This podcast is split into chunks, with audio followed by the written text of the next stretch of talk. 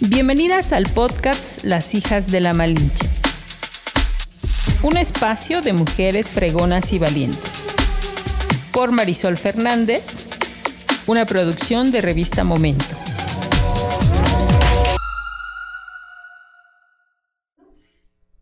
Hola, ¿cómo están? Pues nos saludamos una vez más en un podcast más, en Las Hijas de la Malinche, y la verdad es que hoy estoy muy contenta porque tenemos a una invitada que tuve la oportunidad de conocerla no hace mucho y me dio mucho gusto escuchar su nombre y me dio mucho gusto saber que ella es coordinadora estatal, ya, ya verán ahorita de qué se trata, pero la verdad es un gusto habérmela encontrado y tenerla aquí en un podcast. Ella es Lourdes Juárez Pérez, originaria del municipio de Chautempan. Lulu, ¿cómo estás? Buenas tardes. Buenas tardes, muy bien, pues muy contenta de estar contigo compartiendo, compartiendo con quienes nos van a ver y pues aún más contenta porque sé que esto va a llegar a más mujeres, ¿no? Mujeres valientes, chingonas, que hacemos muchas cosas y que a veces no nos conocemos, pero que aquí estamos transformando la realidad.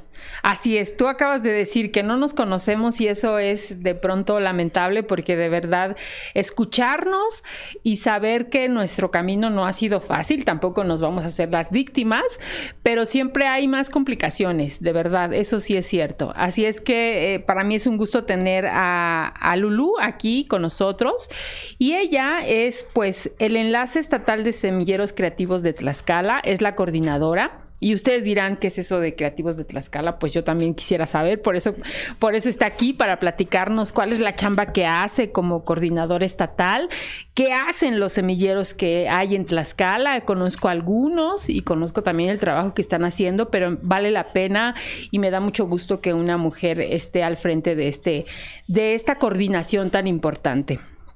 Ahora, a mí me gustaría platicar un poquito de tu formación, Lulu, si me lo permites, eh, un poco también porque es importante saber, pues, el trabajo que lleva también prepararse en este camino, ¿no? O, sea, no es, no es ocupar un espacio por ocuparlo, sino también lo que requiere no solamente terminar una carrera o, o seguir este, continuando haciendo otros estudios, ¿no? Lulu, pues es licenciada, es licenciada en sociología por la Universidad Autónoma de Tlaxcala y tiene la maestría en gestión de turismo regional y sustentable por el Colegio de Tlaxcala ACE. Y estaba leyendo tus experiencias que siempre han sido pues frente a grupos, Lulu. Siempre has estado con este, pues este contacto directo con la gente, que eso es súper importante, ¿no? Porque es ahí creo que donde hay mucha información y donde uno puede aprender, uno piensa que va a enseñar y creo que no, es al revés. Llegas a aprender mucho, ¿no, Lulu? A ver, platícanos. Pues mira, eh, el primer acercamiento que tuve fue sí con la sociología una carrera que para muchos dirán, bueno, ¿y qué es? ¿Qué hace, no? ¿Qué, qué sirve? ¿no? Un maestro, me acuerdo mucho que en la carrera nos decían, van a ser los revoltosos de la sociedad. Y apréndanse eso, ¿no? Van a preguntar, serán incómodos y eso está bien. Entonces, gracias a un maestro que me inspiró mucho en la preparatoria, entré a estudiar sociología. ¡Ay, qué padre! Sí, y además me acuerdo que una vez en, en una clase nos preguntaba, ¿no? Bueno, ¿y qué vas a estudiar? Era muy tímida, honestamente, cuando estaba en la prepa y este maestro, cuando le dije, voy a estudiar ingeniería industrial, me dijo, eres la peor decepción que he tenido. ¡Ay, qué fuerte! Qué fuerte. Le dije, ¿pero por qué? Me dijo, ¿por qué? ¿Por quién lo estudias? ¿Por ti o por tus papás? Le dije, por mi papá. Oh. Sí, me dijo, no vas a ser feliz. Sé feliz con lo que tú quieras. Mi mamá fue mi cómplice. Este, cambié la carrera. Bueno, un montón de cosas que hice y dije, quiero estudiar sociología. Así tal cual, ¿no? Y sí, los sociólogos somos incómodos porque preguntamos muchas cosas, porque hacemos mucho, nos colamos por donde se pueda, pero sobre todo porque, justo como lo que tú dices, estamos siempre en contacto con la gente. Aprendemos a, a, leer la realidad con otros ojos, aprendemos a leer entre líneas. Claro. Y lo mejor de todo esto es que siempre estás proponiendo cosas. Ay, eso es padre. Eso es padrísimo. Fíjate que antes de continuar, a mí me gustaría puntualizar algo, Lulu. Y es triste escuchar muchos casos todavía hoy en día de hijos, ya sean mujeres o hombres, que estudian la carrera porque el papá es médico y pues obviamente el hijo tiene que ser médico, ¿no? O porque la mamá es este arquitecta y entonces pues quiere que el hijo sea arquitecto. Y de verdad es triste. Yo creo que bueno, el, lo que a ti en ese momento te dijo tu maestro, ¿no? De decirte, eres la peor decepción, pues me parece que fue muy fuerte, pero, pero de alguna manera te, te pues te ayudó a que tomaras una mejor decisión de tomar lo que a ti te gusta, ¿no? Sí. Y eso es padre, pues, encontrarte con estos maestros, ¿no? Que de alguna manera te inspiran. Yo sí creo que hay muchos de ellos que realmente te ayudan, te, te fortalecen, así como hay muchos que no, porque la verdad es que también, hay muchos que no ayudan para nada. Pero cuando te encuentras con estas, eh, estos personajes que te que te meten realmente y te dicen, a ver, pues tú no sirves para eso, o sea, tu, tu línea está aquí y, por ahí tienes que trabajarle, ¿no? Entonces, qué padre que tomaste esa decisión. No sé cuál sea la reacción de tu papá o cuál fue la reacción. No fue la mejor. Pero después eh, creo que dijo, ¿vas a ser feliz con esto? Sí, ok. Nunca he visto que se solicite un sociólogo, espero que te vaya bien. Ay. Fue lo único que me dijo. Y después cuando empezó a ver cómo, dónde trabajaba, qué podía hacer, me veía con un montón de libros que no entendía a veces mi papá, fue cuando se dio cuenta y me dijo, si te hace feliz, no hay problema, hazlo. Ah, qué ¿Eres de, las, de la mayor? Sí, soy la segunda de cinco hijas. ¡Ay, puras hijas! Puras hijas. Es que además, tengo que decirlo, en mi familia somos más mujeres que hombres. Ah, ya, ok. Entonces sí, fue complicado, pues también para mi papá, ¿no? O sea, ya tenía una hija abogada, alguien que le cambió toda la situación. Tengo otra hermana que es diseñadora textil, que un poquito ahí se empalmaba. Luego otra que es, eh, es chef y bueno, pues también, ¿no? Y la chiquita que está estudiando diseño gráfico. Entonces, pues sí, para mi papá fue como puras mujeres, que nadie fue por ese camino y, que nadie quiere ser nadie como quiere yo. ser como yo. Pero finalmente sí somos como él. Sí, sí, claro. nos imprimió la disciplina, la devoción al trabajo. Y creo que eso es también, ¿no? Mi papá también es un maestro para mí, mi mamá también lo es. Y creo que siempre los llevo aquí de la mano, ¿no? Claro. en todo lo que hago, para todo lo que, lo que voy, pues ellos están ahí, ¿no? Entonces sí, ya después lo, lo, lo fue como solventando él, pero sí al principio fue muy complicado. Claro, pero además yo creo que, eh, como tú dices, eh, realmente si no escoges la carrera que, que son ellos, ya sea doctor o abogado, en tu caso ingeniero industrial, pues como tú dices, llevas la esencia de tus papás. Sí. O sea, no eres ingeniero industrial, pero seguramente armas muchas cosas que tienen que ver con la sociedad, ¿no? Y eso también es hacer ingeniería, ¿no? Claro. Porque de verdad meterse al trabajo con, con diferentes pensamientos y llegar a un acuerdo y entonces este coincidir, pues eso tampoco es fácil, ¿no? Tampoco es fácil, ¿no? Y sobre todo esto del contacto con la gente que también es de estira y encoge claro. y demás. Entonces también eso sirvió mucho para que mi papá también se diera cuenta, ¿no? Que pues a lo mejor no era algo que, que él tendría que entender totalmente. Me acuerdo que una vez lo encontré leyendo uno de mis libros, Teoría Sociológica. O sea, además lo más pesado. y mi papá fue así como de, no entiendo esto, están todos muy locos, son mejores las máquinas. Y yo, no, créeme que las máquinas resuelven cosas. Pero lo que nosotros estamos no es resolver cosas, es resolver situaciones.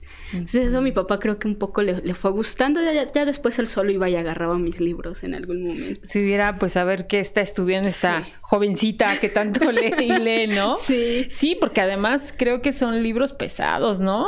Sí, muy pesados. Bueno, si no te gusta esa área, dices, híjole, ay, no me gusta. No me gusta, ¿no?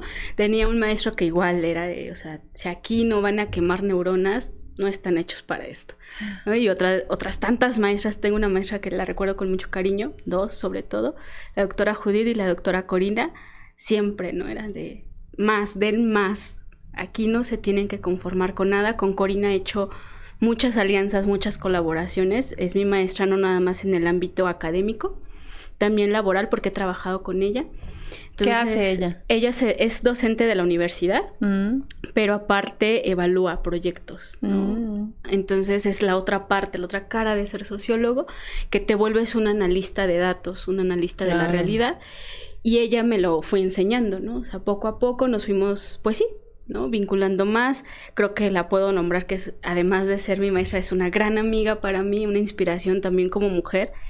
Eh, sobre todo porque nos ha inspirado a otras. Claro, sí. Y que finalmente, pues siempre las situaciones que te presenta la vida, pues te ponen a las personas correctas para que aprendas de ellas. Entonces, también digo, o sea, la quiero muchísimo y con ella fue de mis primeros trabajos, ¿sabes? Así como, como evaluadora, que después me permitió pues llegar a otros lugares, a otros estados, incluso hasta otros países. Entonces, ah, qué padre. Sí, gracias a, lo que pues ella en su momento me, me transmitió.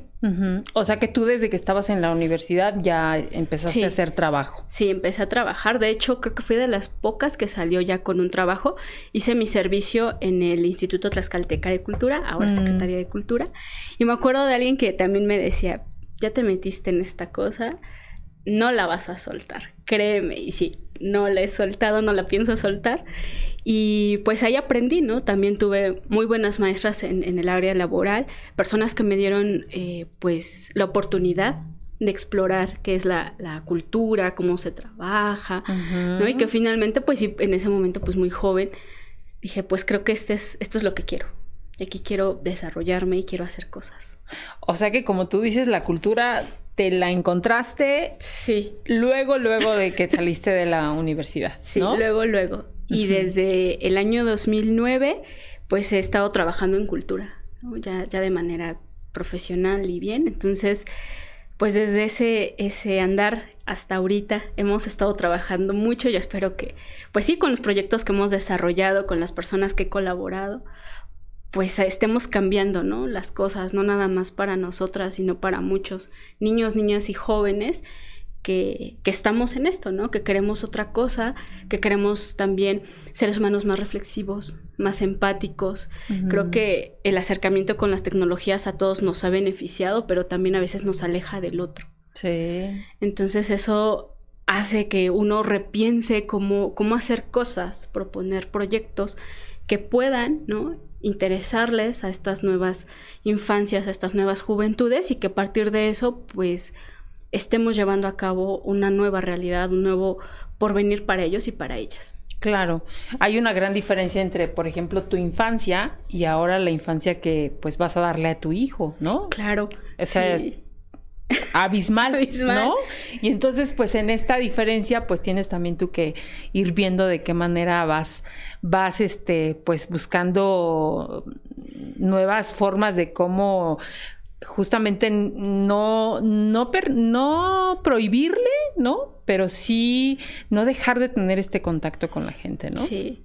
De hecho, eh, creo que una parte de, de la vida laboral que me hizo más sensible pues fue eh, con la colaboración con una asociación civil en Cuetzalan, en Puebla. Eh, cuando llegué, bueno, pues obviamente era una evaluación que se tenía que hacer a un proyecto. Digo, paradójicamente Cuetzalan es de los municipios a nivel nacional que tienen agua todo el año, porque está lloviendo todo el año, ¿no? Pero las familias no tienen eh, sistemas de drenaje. Mm, Entonces, o sea, no se van a enfrentar con un montón de cosas, llego yo y lo primero que me asignan es a un traductor, porque pues además no, no hablo ninguna lengua originaria y él me dijo, y así creo que lo, lo llevo aquí en la cabeza, dijo, te voy a dar tres leyes que se van a aplicar aquí. Una, te comes todo lo que te den. No importa que no te gustan, tú no sabes el sacrificio que hacen las familias para recibirte. Dos, cuando yo esté hablando no me interrumpas es una sociedad machista, eres mujer y a veces no son bien recibidas. Así. Y la segunda, veas lo que veas, oigas lo que oigas, cuando lleguemos a la C, lo platicamos. Fue todo. En aquella ocasión me acuerdo que la distancia más larga que recorrí fueron cinco kilómetros caminando. Caminando, caminando, y subiendo, como... subiendo. ¿Como una hora? Más. ¿Como dos? Como dos, dos horas y media. Sí, porque además si es subida, pues obviamente cuesta un poquito mm. más, ¿no? Con un sol horrible además, eh, así el, el clima súper húmedo, yo ya estaba que ya no podía. Me decía, pues es que no hay transportes. Y cuando llegamos a, esta comunidad, me tocó ver, o sea, creo que nunca había estado en contacto tan directo con una comunidad, con el espacio como tal, me tocó ver asombrosos eh, relieves, paisajes, animales que ni conocía y sobre todo la gente, ¿no? Que aunque me veían pues que no era del lugar y demás, siempre se acercaban y me llevaban un poquito de agua, un poquito de lo que estaban comiendo. Y la regla de oro, come todo lo que te den. Eso te va a ayudar a que la gente se abra.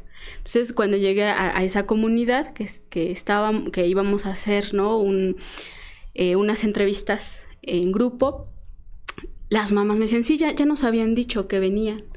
Me prepararon de comer, o sea, una comida súper rica. Deliciosa. Deliciosa.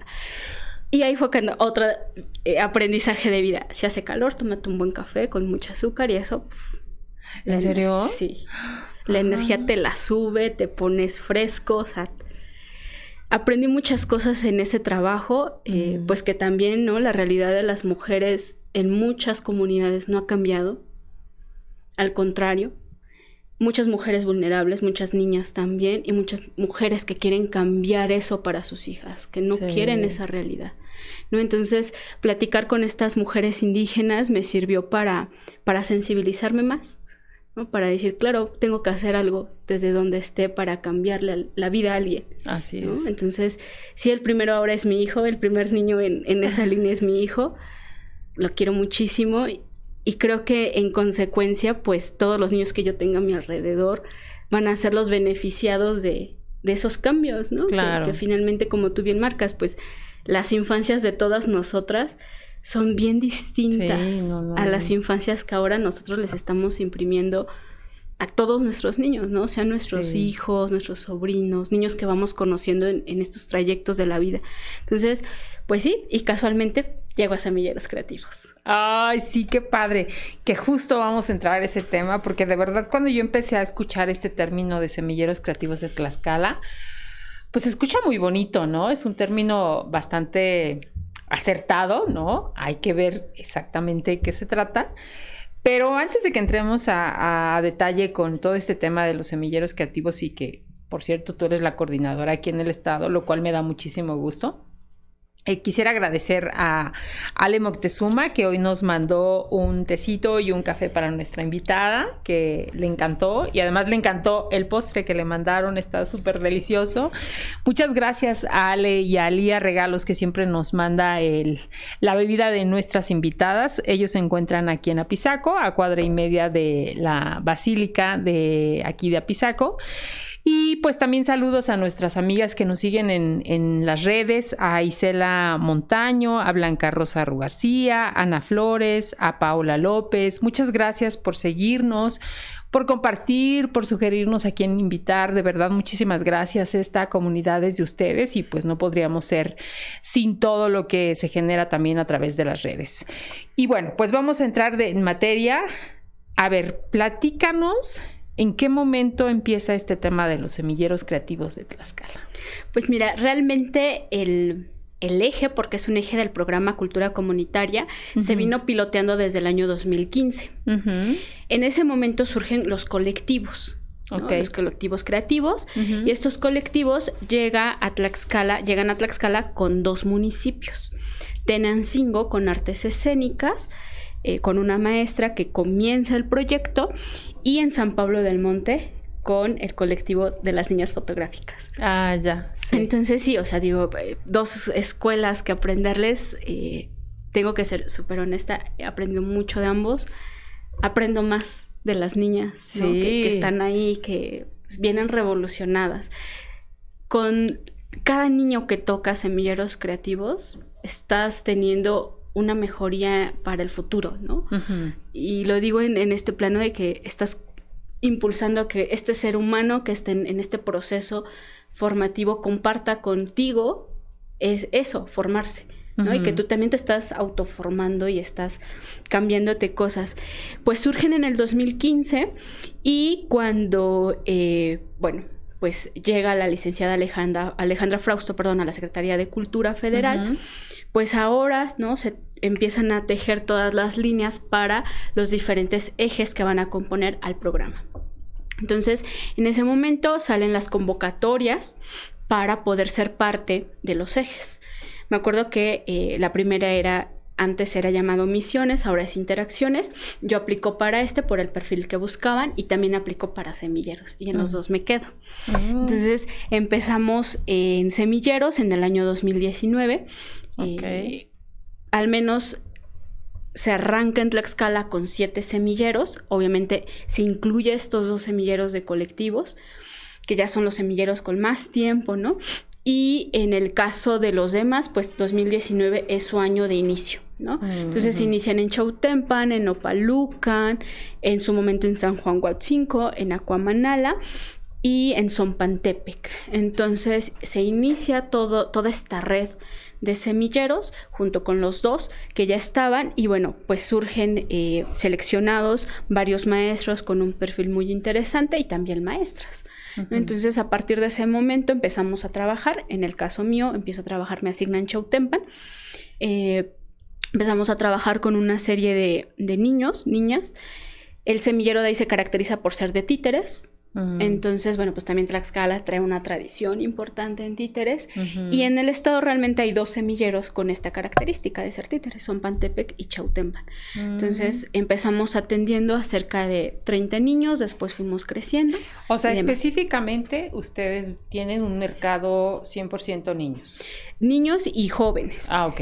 O, sea, que van de las edades de qué? De los... De 6 años. Ajá a 12 años, que son los considerados niños, las infancias, y de 13 a 29 considerados los jóvenes. jóvenes. Ah, ok. Sin embargo, hay semilleros que atienden hasta adultos. Ah, órale. Sí, ha sido el caso de... ¿De qué depende? Depende mucho de la disciplina. Mm. De la disciplina, del lenguaje. Eh, creo que básicamente de eso, ¿no? Depende muchísimo de eso. No es lo mismo títeres para niños que creo que aquí se ha encasillado un poco en que es un tema más infantil, a, títeres para adultos. títeres para adultos, o bien a el tema de las artes escénicas, pues que puede ser ir compaginando los diferentes públicos, o la producción audiovisual, o la fotografía, ¿no? Ahora ya tenemos dos semilleros de lengua originaria, Yumo y Náhuatl. Mm. Entonces también ahí depende mucho de las disciplinas para que el tipo de público pues eh, llegue, ¿no? Y quiera ser beneficiado de, este proyecto. Entonces, eh, pues te comento, comenzamos así. La verdad es que fue una labor titánica, yo creo que para la Secretaría arrancó con cerca de 400 semilleros en todo el país. Entonces fue fue el boom de los semilleros, ¿no? O sea, empezar a trabajar y demás. Región Centro es la región más grande porque cuenta con cerca de 80, 90 semilleros eh, que estamos en diversos estados, ¿no? que componemos la región y que finalmente, bueno, pues se fue a ir componiendo. Eh, creo que algo muy importante del programa Cultura Comunitaria es que para empezar, el que tengamos una función no es que nos encerremos en, las cuatro paredes de, una oficina o en un escritorio. Por el contrario, tenemos que estar cercanos a la gente, saber que estamos haciendo acciones territoriales netamente. Entonces eso también ayudó. Eh, creo que toda la experiencia que ya tenía, ¿no? Eh, tanto en territorio, conocer el Estado, haber hecho proyectos de diferentes índoles, facilitó también la propuesta para que fuera el enlace estatal de semilleros creativos en Tlaxcala. Me invitan a, formar parte de, como el enlace, en el mes de eh, octubre, finales, me parece. Y en noviembre ya, o sea, te estoy diciendo que el 31 de octubre me estaban diciendo, ¿te gustaría? Y yo dije, bueno, sí, estaría muy padre. y ya después, el 5 de, noviembre me estaban dando el, nombramiento y aquí están tus semilleros, sabes qué hacer. Así, no, no sé qué hacer, pero está bien. Y bueno, desde el 2019 soy el enlace estatal. Mm. Durante un año fui el enlace estatal también de Hidalgo. Hidalgo pertenecía a región centro. Y cuando deciden pasar Hidalgo a otra región, pues ya se queda el respectivo enlace, ¿no? Del Estado para, para sus semilleros. Entonces, hoy solo eres enlace de, Tlaxcala, Nada más. Nada más. Ok. Y, este, ¿estás que por determinado tiempo? ¿Estás desde el 2019 hasta cuándo? ¿O se, o se cambia? ¿O cómo, pues de aplica esto? Nosotros somos evaluados cada fin de año. Ah, okay. Todos los maestros, todo el, equipo, ¿no? El aparato de semilleros creativos, así como del programa, nos eh, evalúan. En el caso de semilleros, pues es una evaluación cuantitativa y cualitativa. Eh, ven en qué sí hemos eh, impulsado, que no, en qué hemos incurrido, en qué no. Y pues de eso depende, ¿no? De nuestra evaluación, depende nuestra recontratación y entonces, bueno, pues yo creo que he corrido con buena suerte, he hecho bien mi chamba, espero que sí. pues sí, si estás desde 2019, 2020, 2021, 2022. Sí. Entonces quiere decir que sí estás haciendo bien tu chamba, ¿no? Sí, y de hecho, pues a mí me encanta mi trabajo, le, les tengo mucho amor a mis ahora 10 semilleros. ¿No? Son 10 los que hay Ahora ya 10. Ahora, ¿de qué depende que estén estos 10 semilleros en los municipios donde están? ¿O por qué escogieron estos municipios? Se escogieron en gran parte porque hay un tema eh, de diagnóstico, ¿no? O sea, es un diagnóstico participativo, perdón, a través de otro eje, que es el de interacciones. Se hacen estos diagnósticos. La, la primera vez que llegan los semilleros, dependió también del acercamiento de las autoridades, eh, pues de la situación estatal, de, cómo la violencia influye, situaciones sociales y demás. Entonces, pues el sur sabemos muy bien cuál, cuál es la problemática lamentable del sur, ¿no? Y por eso pues están los semilleros de Acuamanala, de Tenancingo y de San Pablo del Monte, el cual ahora ya tiene dos semilleros. San Pablo del Monte tiene dos. Ay, qué increíble. Sí, sí, sí, sí. Y, y, los de San Pablo del Monte son fotografía y... Y náhuatl. Náhuatl, ¿verdad? ¿Con Fabiola? Con Fabiola. Ah, ok, qué padre. Sí, sí, sí. Mm, Entonces también, ay, Fabi es un súper referente para... Sí, para sí, todo no, no, no, es una increíble mujer, ¿no? Y que además me parece muy acertada que ella esté justamente en esta, en esta área donde seguramente pues hará mucho por este ejercicio. Ahora, ¿cuántos niños pueden estar en cada semillero? Realmente eh, depende también de en dónde esté eh, el semillero. ¿no? Antes de la pandemia podemos tener 40, 50, o sea, si eran números grandes. Hubo semilleros que tenían 100. Wow. Pero se nos viene la pandemia, a todos nos cambia la realidad. Y en la actualidad, eh, pues se puede tener hasta 40 niños, niñas jóvenes repartidos en horarios. El de 3 a 5 es el de infancias, de 5 a 7 es el de juventudes. Entonces son los talleres para juventudes. Entonces eh, realmente depende de eso, ¿no? Hay semilleros que, bueno, porque están inscritos dentro de algún espacio municipal, pues solamente se acota a 30 no podemos tener pues más, ¿no? Eh, hay otros que no, hay otros que tienen un poquito más, pero bueno, realmente depende de eso, ¿no? Y también pues de, de, cómo la comunidad se, se autorregule. no es lo mismo decir el semillero de Nopalucan, ejemplo, el semillero de Tlaxcala Capital. ¿no?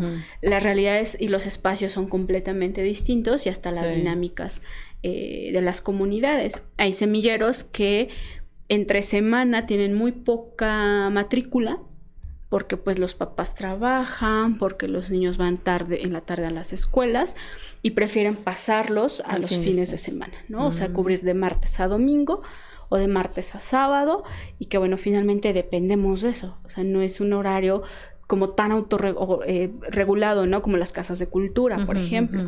Nosotros no dependemos de eso y bueno, creo que también hemos tenido buenos aliados con los gobiernos municipales en algunos casos que sí, o sea, ven a los semilleros creativos como una oportunidad, ¿no? Algo que a veces ellos no pueden proponer o que, híjole, es que eh, el aparato gubernamental municipal no se puede o por el tema de los presupuestos y que al llegar a un semillero pues es una oportunidad muy buena para su población. Claro. Oye, y, justamente qué has visto en estos pues casi cuatro años, ¿no? En el que está este proyecto, en el que ahora son diez, en el que ojalá fueran en los 60, eso sería increíble, ¿no? En los 60 municipios, pero por lo pronto hay estas 10 luces ahí en distintos municipios. Pero ¿qué ves? ¿Qué, se encuentran? Uf, ¿qué no encuentras? Ah, ¿qué no encuentras? ¿Qué no encuentras? Eso sería más acertado. Sí. Ves a una población que está viva, que está viva, que por muchos años, por mucho tiempo, pues sí han sido marginados o que, pues es que aquí el presidente no hace, es que siempre nos olvidan, ha pasado mucho con los artesanos, ¿no? Los semilleros, algo muy lindo de Tlaxcala es que eh, han hecho estos desdoblamientos, por así decirlo, en afán de crecer, que empiezan a invitar a los creadores locales. ¿no? A creadores artesanos. Mm, y que eso a los niños les da otro giro. Claro. ¿No? Porque además dicen, o sea, ¿cómo? Esta persona es parte de mi comunidad y está haciendo esto. Claro. Qué padre, ¿no? hemos tenido viveros de saberes, que así se llaman, con Ignacio Netzahualcoyot. Mm, Entonces él, eh, junto con Cristian, les han impartido estos viveros que son una especie de masterclass, eh, uno o dos días con al menos dos semilleros y bueno, sí, la, o sea, se transforma lo que piensan los niños de, pues es que yo pensaba que los colores de la ropa, pues les echaban un sobrecito o venían de químicos, ¿no? Sí, sí, sí. Me tocó en Opalucan recientemente y, y, un niño decía, es que ¿a poco se puede de, de la naturaleza sacar el color?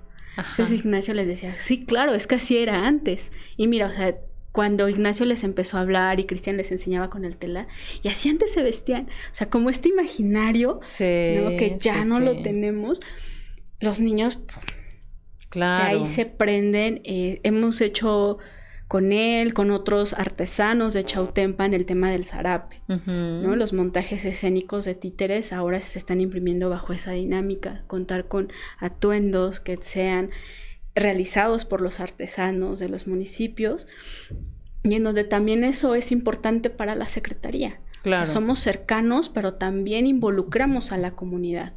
¿No? Entonces, eh, con Chautempan, con San Pablo del Monte, el tema de la talavera, aquello que caracteriza a cada municipio se vuelve el eje transversal de, ese semillero en particular.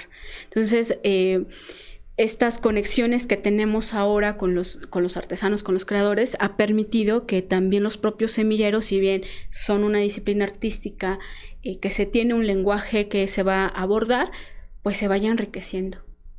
Y eso transforma. Claro, porque además tú mencionas algo muy importante, este contacto que, que de pronto se nos olvida tenerlo con alguien que, como dices tú, es de tu propia comunidad, ¿no? Yo de pronto em, me hago siempre esta pregunta de en qué momento en nuestra infancia dejamos de valorar cosas tan importantes que nos enseñaban nuestros abuelos, ¿no?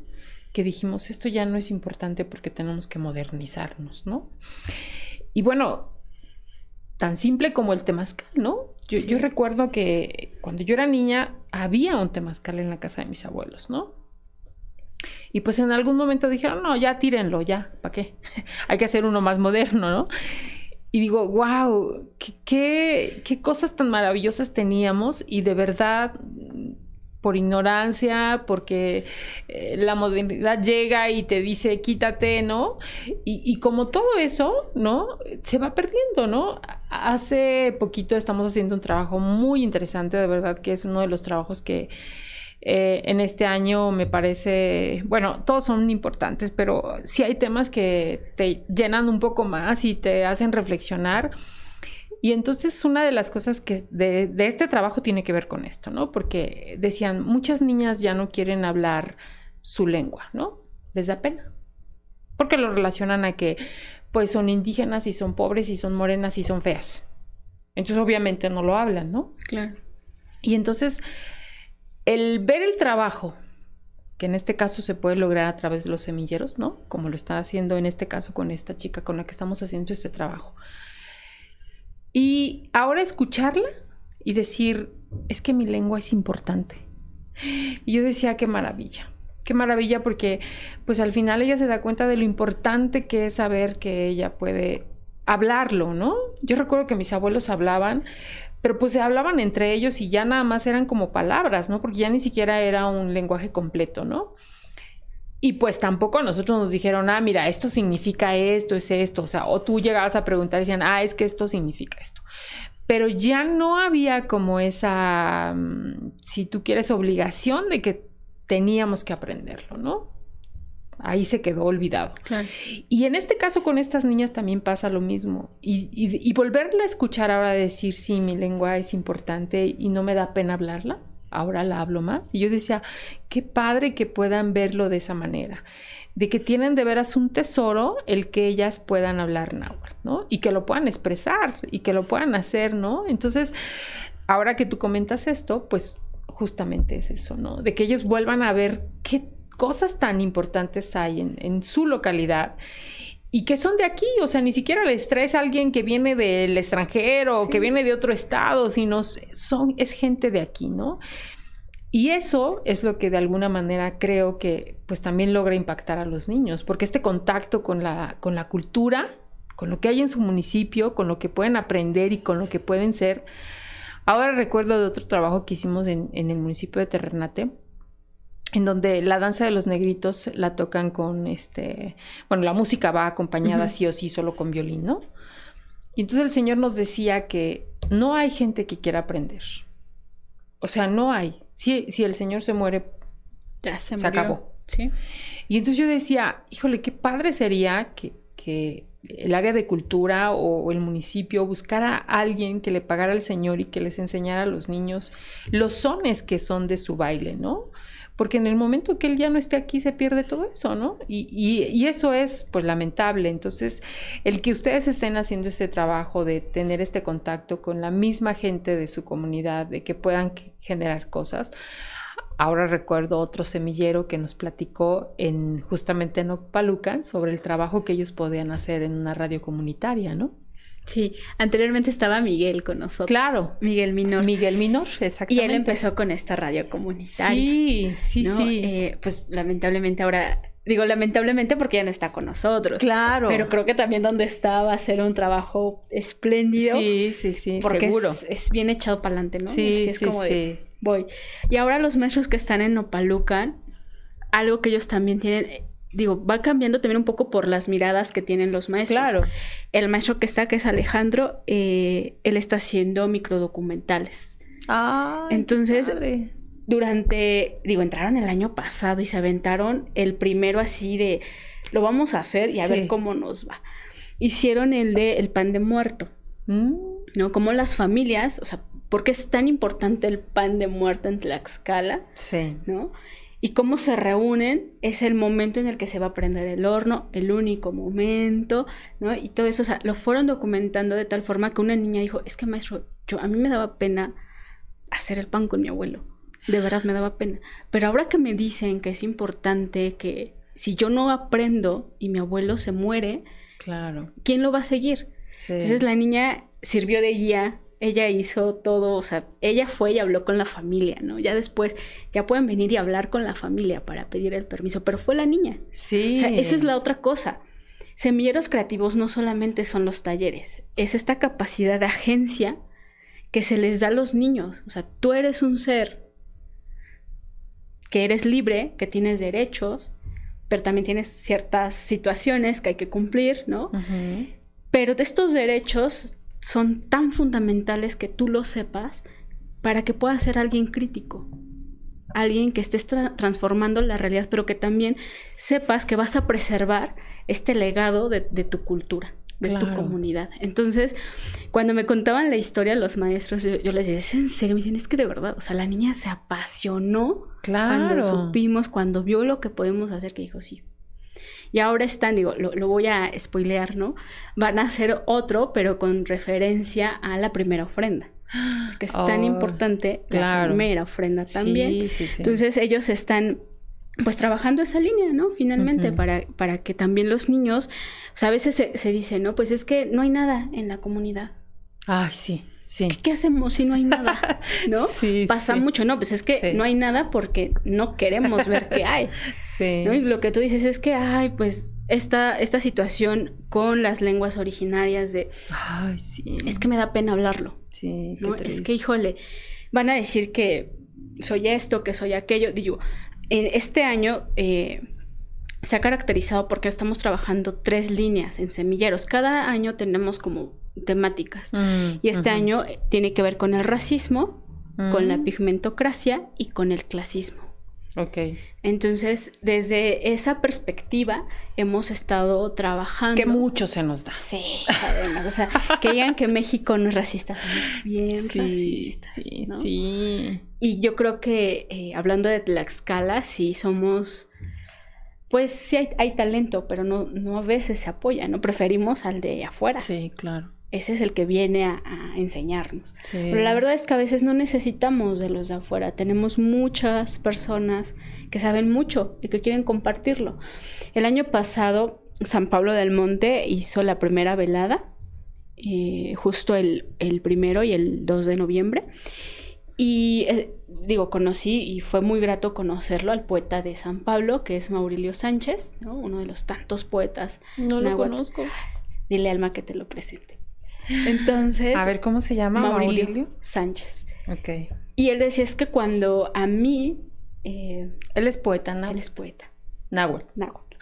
Mm. Decía: eh, yo escuchaba las canciones de mi abuela y mi mamá le decía: no se las cantes. Ay, sí. Claro, o sea, ¿cuántos gobiernos tuvimos que decían es que eso es sinónimo de retraso? Claro, sí, sí, O sea, hubo, digo, en México hubo jornadas de modernización y yo creo que sirvió en algunos casos, ahora te, lo hablo como socióloga, sirvió en algunos casos, pero en otros fue una depredación cultural. Sí, sí, sí. Entonces, acabar con... Acabar con eso, Todo no nos sirve. Sí, Entonces, él decía, o sea, tuve que que irme escondidas a aprender con mi abuela las canciones y se las cantaba a los dioses. O sea, mi abuela seguía creyendo en que, bueno, sí está Dios, está Jesucristo, pero también están mis dioses. Y a ellos yo también les tengo que, que cantar, le tengo que cantar al Señor de la montaña, le tengo que cantar al Señor del agua. Y cuando él decía eso, me acuerdo mucho de la experiencia en Cuetzalan. Una vez llovió horrible así, a cántaros, y yo estaba asustada. Y el chico de, la pensión donde yo me estaba quedando me decía, esto es natural, ¿eh? O sea, estás asustada porque nunca has visto esto. Y le decía, es que sí me da miedo, que no sé qué, ¿no? Y él me decía, no, no, es que además subieron con el señor de la montaña porque no había llovido. Y no bajaba la neblina y los voladores no podían volar. Y es en serio, me dijo, sí, mira, me acuerdo que, que aquella ocasión me dijo, te vas a levantar a las 6 de la mañana Dice, yo te vengo a tocar aquí en la puerta, te levantas y vamos a ir a ver cómo están volando los voladores, porque necesitan la neblina. Si no, el café no se da. Yo me acuerdo que fue, me tocó, dije, me dijo, ¿ya estás lista? yo, sí, sí, ya estoy. A ver, vamos a la plaza. Eso fue, o sea, yo me quedé así, increíble, ¿no? Verlos cómo suben, como bien chiquitos, 3, 4 años, suben a los niños, ¿no? A ese mastil que tienen y se sueltan se sueltan a volar porque necesitan café, porque sin café no se vive ahí. dije, wow. Hijo, si eso haríamos, nosotros estaríamos más, menos, menos, con menos presiones. Sí, con menos presiones y estrés. Y estrés, exactamente. Esa era la palabra que quería decir. Porque nada más de imaginarme que te avientes ahí como, ah, así de, sí, no pasa nada. Tienes confianza. Sí, sí. Y en la neblina y todo, yo dije, wow entonces yo escuchaba este, a este Maurilio y decía, ¿de verdad? O sea, también aquí lo hay. Claro. es que sí hay que, hay que cantarles, hay que hablarles porque ellos siguen aquí. Claro. Y, se enojan porque los olvidamos. Sí. Pues sí, tenemos una cultura muy combinada. Y sin embargo, de esa combinación salió otra cosa. Entonces, creo que ahora el esfuerzo que hace la Secretaría de Cultura, pues es eso, ¿no? Reivindicarlos, preservar, trabajar mucho de la mano con las rescatar, rescatarlos en muchos, en muchos casos, digo, esa sería la palabra de, de los este digamos, de todo lo que hacen todos estos semilleros? Yo creo que en muchos casos sí. Sí, ¿verdad? Sí, o sea, aunque digan, no, es que es mejor preservar, no, yo creo que en muchos casos es el rescate. ¿no? Se nos está yendo. O sea, la pandemia además nos enseñó eso.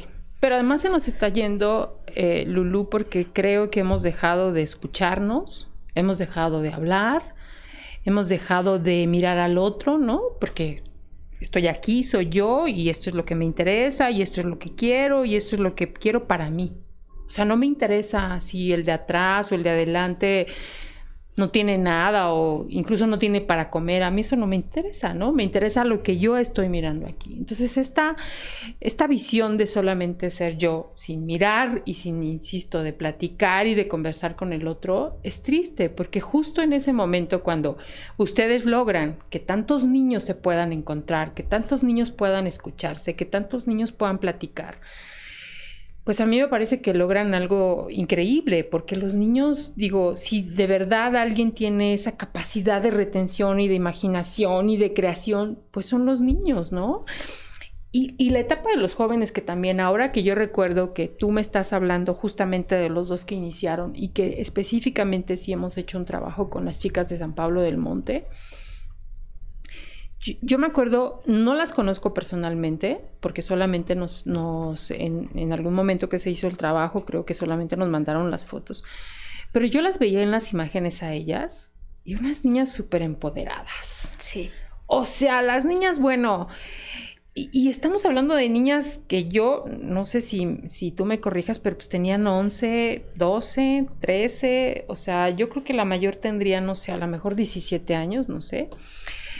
Pero verlas tan ellas, tan, tan trabajando en el tema de la fotografía, ver sus miradas, ¿no? Porque esas miradas que hicieron a través de la foto que ellos generaron, eso me pareció increíble.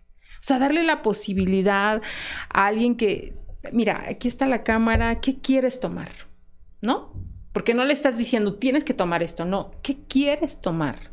Y cuando tú le das a una persona y dices, a ver, ¿qué es lo que quieres captar? Pues seguramente siempre tiene que ver con lo que llevamos dentro, ¿no? Con nuestros miedos, con nuestros gustos, con nuestros temores, con nuestras inseguridades. Eso es lo que, eso es lo que plasmas. Y luego verlas en Nueva York, a estas niñas, bueno, yo decía, qué increíble o sea, de verdad es, es un proyecto que me parece ha tocado y ha transformado y eso es lo más valioso que realmente ustedes puedan hacer, estar, estar haciendo este trabajo con todos estos niños, con todos estos adolescentes, ¿no? Y que al final ustedes vean también estos cambios, eso me parece increíble, ¿no? De, de, escucharlos. Sí, de hecho, estas niñas creo que es el parteaguas para muchas niñas que están en todos los semilleros, ¿no? Sí. Alma eh, veía las fotos, tuvimos una exposición colectiva y expuso San Pablo del Monte fotografía y Nopalucan fotos. Entonces eh, me acuerdo que Alma decía, ay, estas fotos son como cuando nosotros iniciamos, ¿no? Y Alex le, comentaba, pues sí, también Edna, que es la docente de participación de Nopalucan, es que así están los niños. Dijo, espérate, todavía no los has visto totalmente transformados. Espérate con las chavas. ¿no? Entonces, me acuerdo que en aquella ocasión intervinieron dos niñas de Nopalucan y lo que tú dices, o sea, ves en su mirada otra cosa. Sí. ¿No? Eso, ¿cómo ayuda? Finalmente, porque hasta los papás se acercan con los maestros, ¿sabes? Eso también, las familias se vuelven súper agradecidas con los maestros de los semilleros. Me ha tocado que hay familias que han dicho, gracias, se estaba yendo por el mal camino. ¿no? O muchas gracias porque estábamos pasando esto como familia y el semillero fue quien me lo o, me la ayudó, ¿no? O sea, entonces quien me lo rescató también. Sí, también, ¿no? O quien a veces los semilleros se vuelven las familias de las familias. Claro. Entonces eso también eh, pues implica, ¿no? Un compromiso que no está dicho, siempre se lo digo a los maestros, no está en nuestro contrato, no está a la mejor que nos los diga la secretaria, pero nosotros lo asumimos porque es un compromiso con cada uno de los niños, de las niñas, pero sobre todo de aquellos que los traen. ¿No? Porque confían. Claro, confían netamente en nosotros. O sea, el hecho de que decidan que inviten a más niños. Nos ha tocado en varios semilleros que ya les dije a mis amigos, ya les dije y a mis primos y van a venir y, los semilleros empiezan a hacerse, es que él es mi primo, es que eh, coincidimos en una fiesta, o sea, empiezan a hacerse de, este nuevo tejido social un poco raro, ¿no? Sí, porque además son los primeros que de alguna manera van y convocan, ¿no? O piden ayuda o, o, se... Es que yo insisto, esa infancia, esas edades son justamente las que se tienen que aprovechar. Hoy por hoy yo creo que efectivamente a quien tienes que apostarles a los niños, a los adolescentes, a los que están de alguna manera pues en este camino también tan complicado que les ha tocado vivir, porque es cierto, ¿no? Los últimos dos años, y, y yo lo escuchaba con una psicóloga, las generaciones más afectadas han sido secundaria y preparatoria, porque estos dos años que se truncaron en su vida, no las van a tener como las tuvimos tú y yo de disfrutar nuestra secundaria, ¿no? De, de, la emoción de la prepa, ¿no? Y que de pronto ellos entre que arrancan y no arrancan y regresan y no regresan, ¿no? Porque yo creo que a los de primer año no les va a costar tanto porque no sabían qué era la escuela, ¿no? Exacto. Pero estos que ya venían con un ritmo de la escuela y de los amigos y de las convivencias, porque también son, se vuelven en sus familias, o sea, la escuela es parte de su vida, ¿no? Y truncarlas, pues me parece que es un buen trabajo. Yo sí creo que de verdad, desde que yo he seguido un poco el trabajo que hacen los semilleros y que están trabajando, me parece que es de los trabajos más loables que pueden estar haciendo desde la cultura, ¿no? Y de, y de que me parece que sí es uno de los programas más acertados, como lo hay en, otros, en otras áreas, que ahora me encantó ver esta vinculación de las salas de lectura y dije, wow, qué maravilla, porque el que ya estés trabajando en cualquier área que estés haciendo, ya sea fotografía, ya sea títeres, ya sea este... Eh, teatro, ¿no? Pero si además les acercas un libro, eso es increíble. Porque lo que un libro puede lograr con un niño, bueno, yo creo que te queda marcado para la vida, ¿no? Sí, de hecho, eh, los dos semilleros que están en la Secretaría, en Tlaxcala Capital, donde antes estaba el ITC, eh, hicieron una actividad y los niños decidieron hacer un rincón de lectura. Mm. Entonces, eh, pues ya los dos semilleros están compartiendo este rincón ¿no? Es muy bonito porque me comparten las fotos y digo, ay, qué bonito está esto, ¿no? O sea, llegan, o a veces los propios niños jalan a los papás mm. y vamos a leer un libro antes de que entre al taller. Ay, qué padre. Entonces eso es padrísimo porque dices, claro, estamos cambiando el chip. ya lo estamos haciendo. Y esas son de las cosas gratificantes, yo creo que no nada más como maestros de semilleros, como creadores, como personas, ¿no? O sea, eh, estos dos semilleros, circo y artes visuales, ya tienen su espacio habilitado por los niños que ellos dijeron, lo queremos, es que, o sea, lo queremos. Así, no hay más. Necesitamos nuestro espacio. Necesitamos nuestro espacio. Y eso está muy padre porque también genera otra, otro tipo de vinculación entre los propios maestros, ¿no? Un ambiente más sano de convivencia. Yo creo que sí, como dices, ¿no? O sea, las generaciones que más fueron golpeadas pues por esta situación del encierro pues son los niños y los jóvenes o sea lamentablemente. Digo se dispararon los niveles de violencia familiar por ejemplo. Y semilleros creativos al menos en el estado de Tlaxcala eh, se volvieron peregrinos culturales porque iban de casa en casa. Así tal cual. O sea tuve maestros que me decían es que no me importa si me contagio de verdad no puedo dejar así a los niños, me están ah, llamando. O sea, se hicieron entregas de, de, kits de materiales, iban una vez a la semana. Digo, o sea, una maestra se me contagió, ¿no? Por estar visitando casas.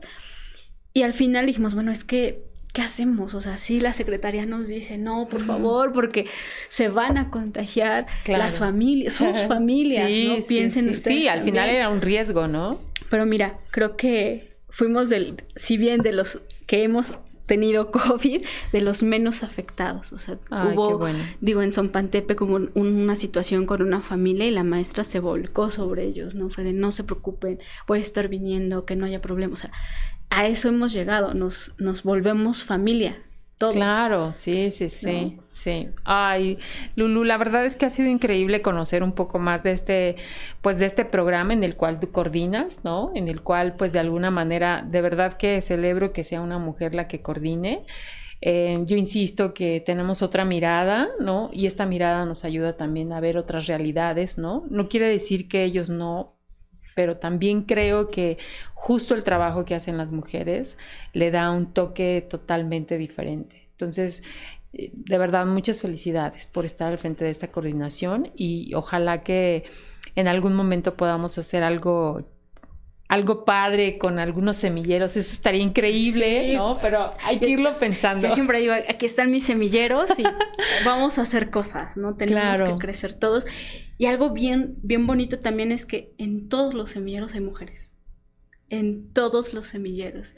Y eso mm. hace que también, claro. ¿no? O sea, sea otro tipo de trabajo. Sí, sí, sí. Otro tipo de trabajo. Cuando gustes, Por favor, te voy a tomar la palabra. Sí, vamos a trabajar con los semilleros. Ok, sí, estaría increíble. Pero bueno, este, como siempre, el tiempo es nuestro enemigo. Y, antes de pasar a nuestro último bloque, que no me gustaría ir sin hacerte las preguntas correspondientes de nuestras cartas, pues como saben ustedes, nosotros estamos también gracias a quienes nos apoyan y nos patrocinan. Y en este caso, pues agradezco a la suculenta que se encuentra en calle Lira y Ortega número 70 en Tlaxcala Centro.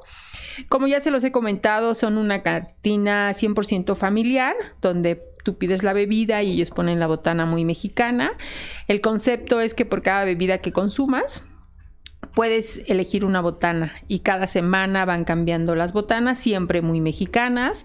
Es un lugar eh, abierto que puedes ir también a desayunar, no necesariamente esperarte a la cantina, sino puedes ir a desayunar, a desayunar con las amigas porque además es un, un lugar muy amplio.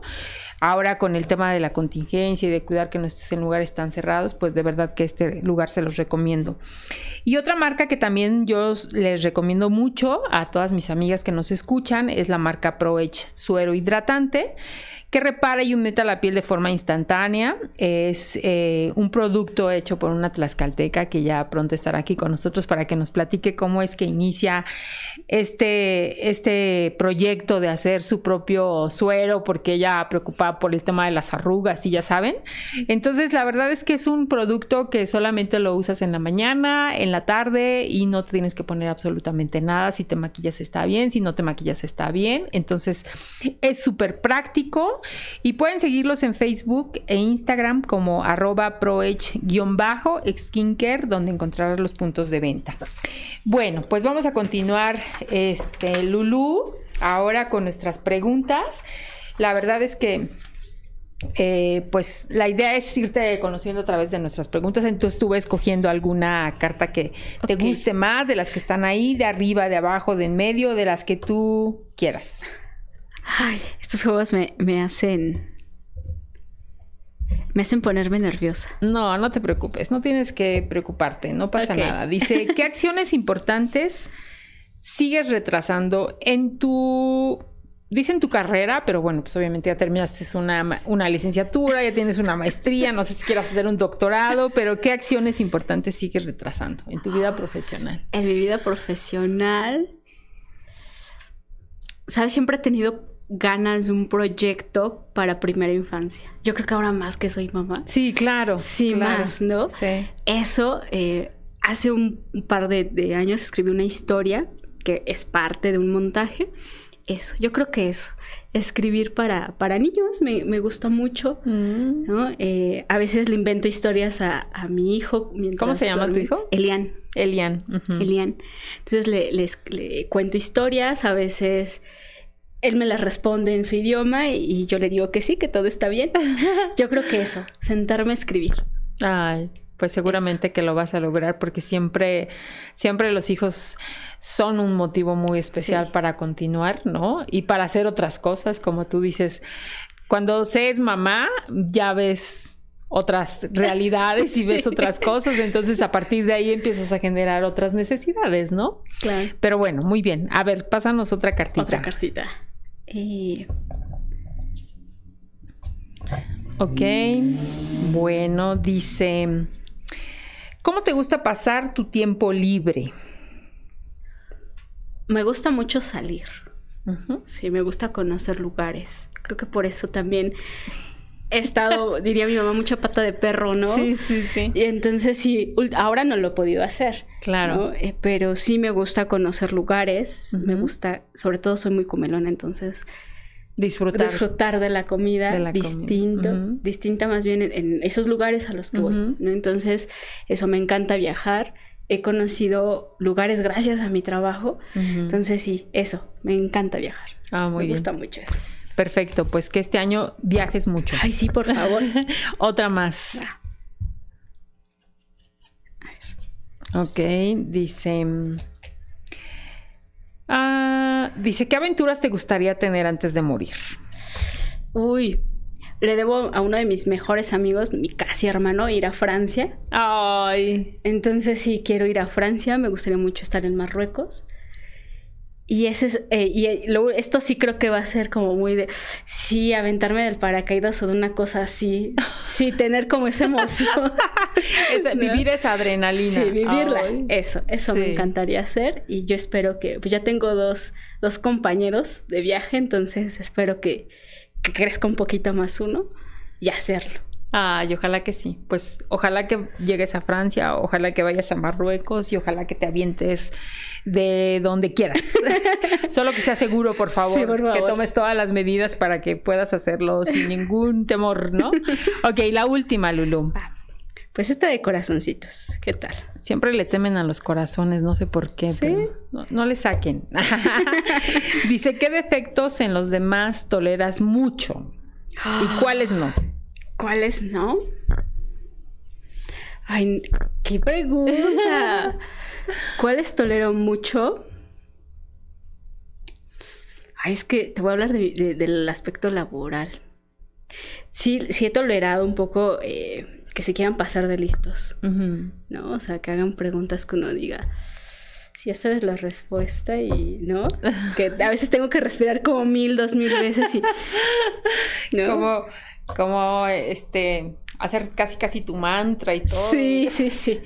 Eso creo que lo tolero mucho, ¿no? También me ha pasado que, o sea, que me omitan de cosas y así, también he pasado mucho eso. ¿Y cuáles no tolero? Fíjate que no tolero que, que se hagan las injusticias, ¿no? Que a veces por, por el papel que desempeñamos abuses del otro. Y quiera sacar provecho de, ese abuso en todas sus dimensiones. Entonces, eso sí no, no, no me gusta, no lo tolero, no, no me agrada, no convivo con eso. Yo creo que también por eso tengo muchos amigos, digo yo, justicieros, ¿no? Pero sí no, no, y también eso es otra cosa que le trato de inculcar a mi hijo. O sea, di siempre la verdad, aunque te vaya mal. Ah, sí. Afronta las consecuencias de cada acto que tengas, porque todo tiene consecuencias en esta vida. Algunas van a ser muy dulces para ti mm. y otras, hijo mío, pues las enseñanzas a veces son amargas. Entonces, eso es algo que también a Elian se lo trato de inculcar todos los días, ¿no? Porque quiero que finalmente también sea un hombre de bien. Sí. ¿no? Y ahora como está la cosa para todo el mundo, sí creo que eso es bien importante que también como papá se los, se los inculquemos a ellos. Sí, qué gran responsabilidad ser mamá de un varón ahora, ¿no? Bueno, siempre ha sido, pero quizá ahora lo tenemos como más este consciente, ¿no? De saber qué le estás diciendo a tu hijo, ¿no? Desde el momento en que tiene que asumir las consecuencias de sus decisiones, ¿no? Entonces, ¿qué tan importante es? Eso y que siempre el no es no. No es no para ti, para el otro, no es no. ¿no? Y eso también, pues, eso es algo que, que, también digo, o sea, cuando no se respeta un no, eso también me pone muy, muy mal, porque es como, o sea, ya te dijeron que no. Claro. Ya, no hay más que hacer, ¿no? Pero sí, es, esas son las cosas que creo que he tolerado mucho y otras que no tanto. Ay, bueno, Lulu. Pues de verdad que ha sido un gusto conocerte personalmente. Digo, ya solamente nos saludamos la primera vez y pudimos contactar y acordar de vernos para hacer este podcast. Pero conocerte un poquito más, la verdad que siempre es un gusto porque uno de pronto creo que siempre lo hacemos, o por lo menos yo lo hago, y, es feo que haga uno sus prejuicios, ¿no? Pero conocerte, escucharte, tu formación, de tus experiencias, de todo este trabajo que estás coordinando, ¿no? Esto está padre. La verdad es que de verdad celebro que todo este trabajo que de alguna manera está desde arriba y que se tiene que bajar a, justo a estas comunidades, pues es padre, es parte del trabajo que a veces no tiene tanta difusión, que a veces tampoco pareciera que no se está haciendo nada, pero mientras haya... Eh, pues estos, estos enlaces y estas conexiones de, de, semilleros creativos, como se llaman, ¿no? Y que puedan estar tocando estos corazones que de pronto no saben para dónde o no, o, no son escuchados, ¿no? Porque hasta de pronto también las propias familias no les ponemos la atención porque el trabajo nos absorbe y entonces dejamos de escucharlos, ¿no? Pero que alguien les pueda decir qué increíble eres, este, este es tu potencial y puedes hacer con él lo que quieras, eso está padrísimo, ¿no? A mí me gustaría, Lulu, pedirte, decirte qué representa para ti ser la coordinadora de Semilleros Creativos de Tlaxcala, como mujer. Como mujer, un reto, súper reto, ¿no? Lo que te decía hace un rato, a veces como mujer, como mamá, como profesionista, se te vuelve el doble, triple, cuádruple de complicado porque si bien, ¿no? También los varones van brincando y sorteando situaciones, creo que para nosotras se vuelve aún a veces sí más, más pesado, ¿no? Porque sí no sabes a veces de dónde, por dónde te van a dar, ¿no? Se vuelve eso. Creo que si bien estamos rompiendo paradigmas, también estamos haciendo, eh, pues que esto cambie, ¿no? Que cambie para las niñas que vienen atrás de nosotros. A mí me encantaría que en algún futuro siga el, proyecto. Yo sé que voy a dejarlo, ¿no? Pero que la que sea mi relevo, sea posiblemente hasta una niña, ¿no? Que estuvo en semilleros y que diga, pues, me inspiró mi maestra, mi maestro, quise seguir este camino. Y eso, con eso yo creo que va a valer todo, todos los tragos amargos, todo, todo lo bueno que he vivido también. Creo que yo esperaría que, eso pasara, ¿no? Y finalmente saber que Semilleros Creativos es un reto, yo creo que para muchas de las que somos los enlaces en los diferentes estados. ¿Cuántas mujeres hay? En región centro eh, somos tres, tres enlaces de seis estados, ¿no? Que hay, o sea, estamos como a la mitad. Y nuestra coordinadora es una mujer. Ay, qué padre. Sí, ajá. muy joven. Entonces, pues eso, ¿no? Y a nivel nacional, sí somos más mujeres enlaces. Ay, qué padre. ¿no? Que también ellas dicen, es que tenemos que sumar, tenemos que luchar, porque muchos estados, pues su guerra es el cotidiano. Sí, sí, sí. Y no hay más. Entonces yo creo que la satisfacción mía y de muchas enlaces es eso, saber que va a seguir el programa, que posiblemente estamos sembrando una semillita que en algún momento va a tomar este lugar y va a decir, aprendí, aprendí de quienes me rodearon, yo creo que eso va a ser la mayor satisfacción que como enlace yo pueda tener seguro que va a tener frutos. O sea, ustedes en sus manos tienen, si son 10 semilleros y en promedio tienen a 10 o a 30, imagínate, estamos hablando de cuántos niños, ¿no? Que pueden tener esta posibilidad de cambiar su realidad, ¿no? Porque ayer escuchaba justamente en una en un informe justamente de también asociaciones civiles que están trabajando duro y que están cambiando realidades de comunidades, decían, es que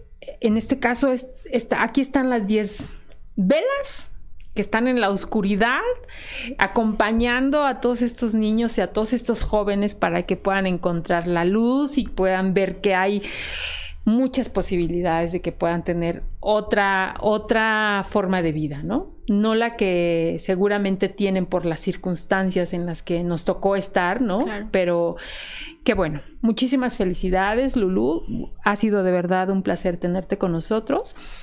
Y deseo que todo lo que nos platicaste hoy se vuelva realidad y que el día de mañana tengamos aquí a una niña como coordinadora de, de todo este programa tan hermoso que es Semilleros Creativos de Tlaxcala. Muchas gracias, muchas gracias por la invitación y pues ya estaremos viendo los demás podcasts. Ay, claro que sí. Y pues muchas gracias también a Vane. Ahora tengo a dos Vanes aquí en controles, a Vane 1, Vane 2, Vane Quechol, Vane Castillo, muchas gracias porque también son mujeres que realmente admiro y quiero porque son muy comprometidas y de verdad que eso se agradece porque creo que eso permite que también uno pueda continuar haciendo lo que nos gusta. Así es que muchísimas gracias, gracias por escucharnos. Las invito, a todas las que nos siguen, que sigan escuchando, que se den esta posibilidad de escucharlas, de escucharnos, de seguir aprendiendo de todas las que nos cuesta también mucho trabajo estar en donde estamos. No es fácil y seguramente ustedes mismas lo confirmarán, pero se hace más fácil cuando uno va encontrando aliadas, cuando uno va encontrando a mujeres que de alguna manera nos ayudan en muchos aspectos de nuestra vida. Así es que nos escuchamos en el próximo podcast, Las hijas de la Malinche, un espacio exclusivo para mujeres fregonas y valientes.